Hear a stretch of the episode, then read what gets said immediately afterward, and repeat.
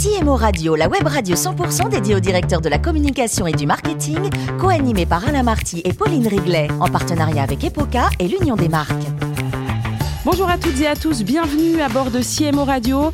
Vous êtes plus de 11 000 directeurs de la communication, du marketing et dirigeants d'entreprises abonnés à nos podcasts. Merci d'être toujours plus nombreux à nous écouter chaque semaine. Et puis bien sûr, comme vous le savez, vous pouvez réagir sur nos réseaux sociaux et notre compte Twitter CMO Radio-du-bas TV. À mes côtés pour euh, co-animer euh, l'émission du jour, Mathieu Gabé, président d'Epoca. Bonjour Mathieu. Bonjour. Et ensemble, Mathieu, nous recevons euh, Christophe Bellor le directeur de la communication de Technip Énergie. Bonjour Christophe. Bonjour.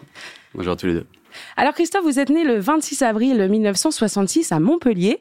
Vous y avez d'ailleurs passé une grande partie de votre scolarité, du collège à la prépa Matsup, Matspé, et puis direction Toulouse pour étudier trois ans dans une école d'ingénieurs, d'ingénieurs avec une spécialisation en génie chimique.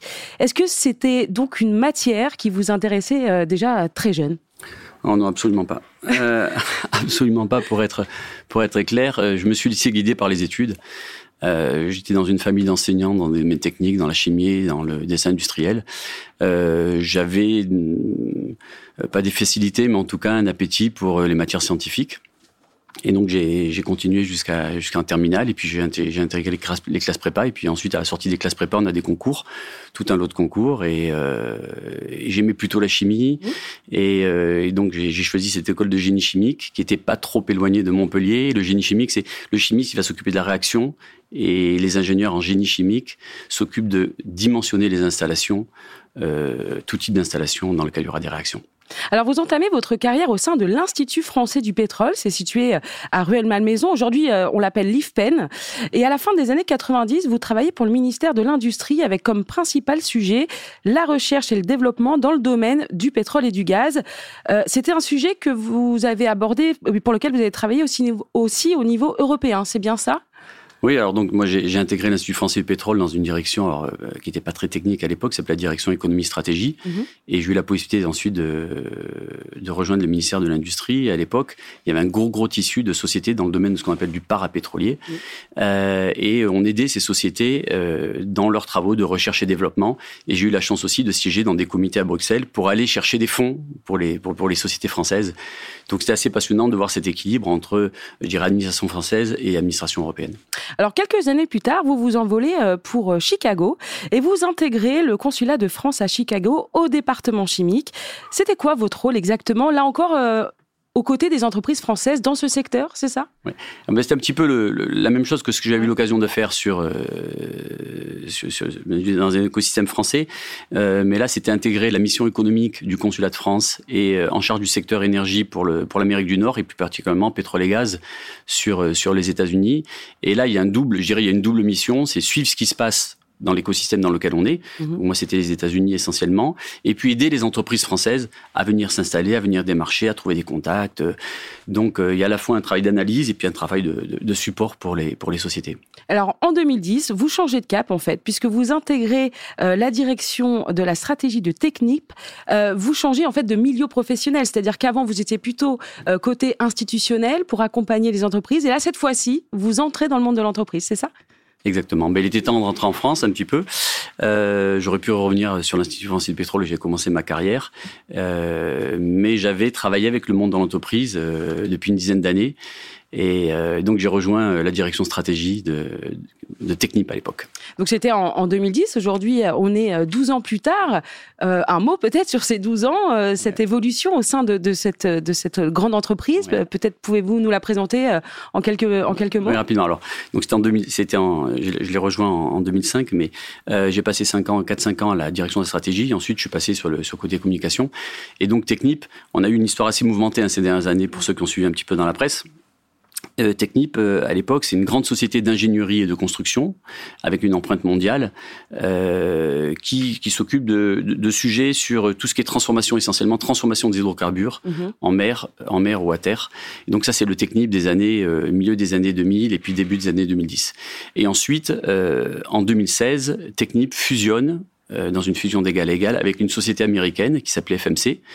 Et donc, euh, né Technip FMC en 2017. Ça, peut, ça prend à peu près un an euh, pour mettre en, en œuvre cette fusion. Mhm. Et euh, quatre ans plus tard, on sépare la société en deux, pas sur le même périmètre que le périmètre de la fusion, pour créer Technip Énergie qui va être un petit peu le fer de lance euh, le fer de lance de, de Technip FMC. Alors maintenant, on est complètement indépendant de Technip FMC, mais dans le domaine de la transition énergétique. Et donc, on crée Technip Énergie dans le domaine de la transition énergétique. Et moi, à ce moment-là, euh, j'ai la possibilité de, de rester d'un côté ou de l'autre. Et quand vous avancez un petit peu euh, dans votre carrière et qu'il y a des sujets de la transition énergétique qui sont au, cœur aujourd'hui de nos préoccupations, je fais le choix de, de rester chez, chez, Technip Énergie. Alors Technip Énergie, pour finir sur, euh, on va dire la fiche technique, c'est 15 000 collaborateurs dans le monde. Euh, c'est plein de métiers différents. Hein. C'est vous nous, c'est ingénieur, technicien, euh, beaucoup de fonctions support. Est-ce que vous auriez un chiffre peut-être pour qu'on se représente le poids économique de cette entreprise? Aujourd'hui, c'est une entreprise qui fait un petit peu plus de, un petit peu plus de 6 milliards de chiffre d'affaires, avec un carnet de commandes qui est au-delà de 13 milliards. Voilà, ça vous donne un peu une idée. 15 000 collaborateurs dans 34 pays. On est dans tous les, tous les grands pays où il y a des ressources énergétiques.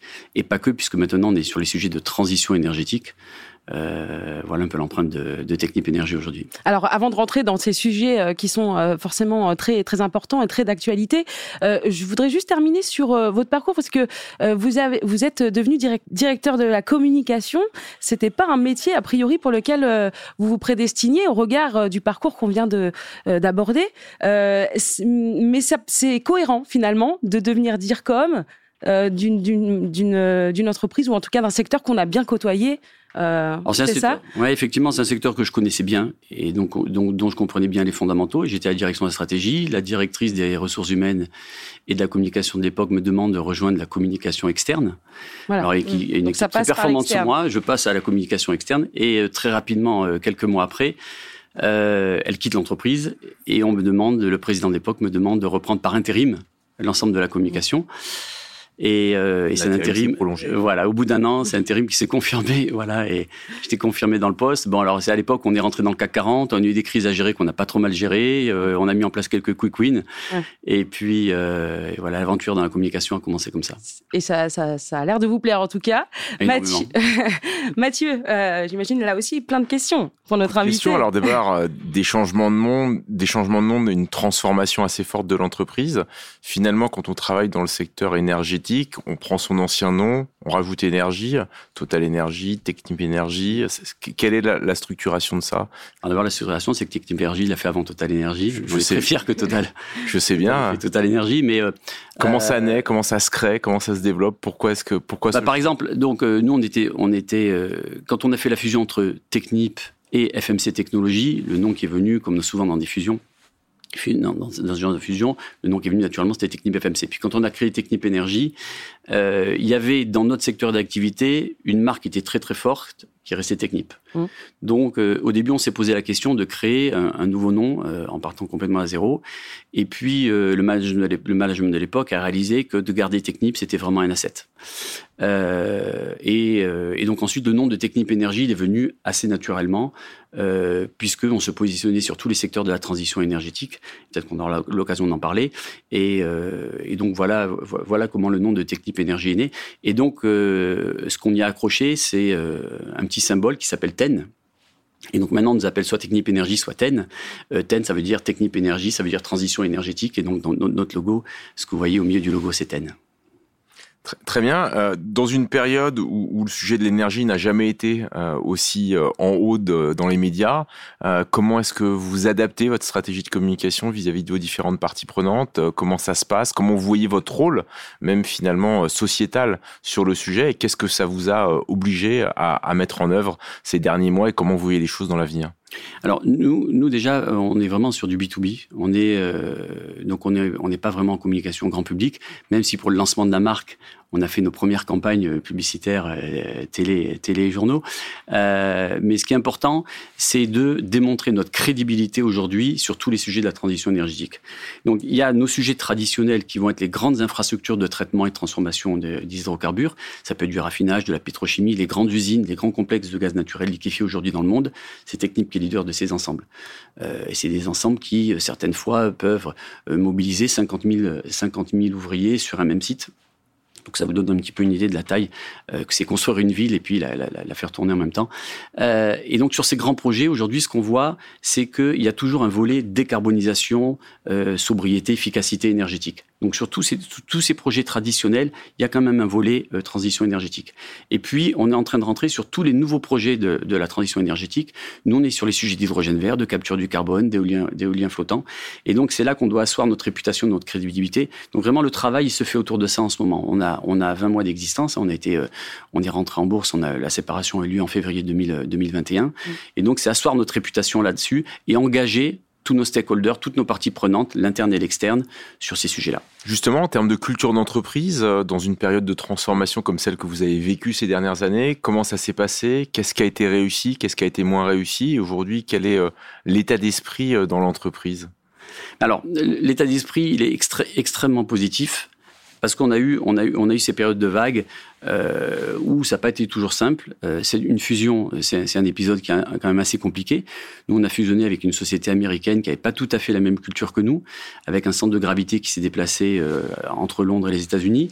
Euh, et puis ensuite, trois, deux ans après, on leur a annoncé une séparation qui a été retardée à cause du Covid et la mise en œuvre de la séparation, mais en fait, elle s'est faite euh, un petit peu plus tard. Donc, il y a eu ces phases successivement de, euh, de, de, fusion et de séparation.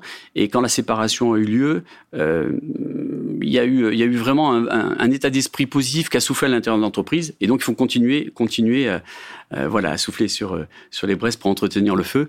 Euh, nous, nous l'état la, la, culture, on posait la question de la culture. Nous, la culture, c'est la culture de, pas du vivre ensemble, mais la culture de l'équipe.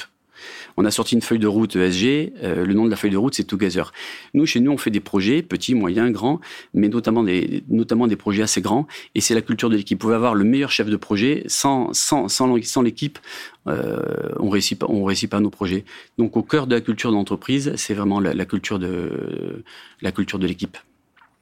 D'accord, très bien. Et, par rapport à ça, on, intervient beaucoup chez Epoca sur tous les sujets de marque corporate, de marque B2B, euh, dans lequel vous êtes évidemment beaucoup, mais aussi de marque employeur. Quel lien vous faites entre tout, ça pour donner de la cohérence finalement euh, à vos actions, à votre visibilité Donc là, donc on a été lancé en 2021. On a pris cette première année pour mettre en place un peu les fondamentaux de l'entreprise. Voilà ce qu'on appelle notre ADN ou, la, ou la maison technique énergie. Donc on a travaillé sur les valeurs, sur la raison d'être et sur notre feuille de route ESG qui agrège un petit peu tout ça.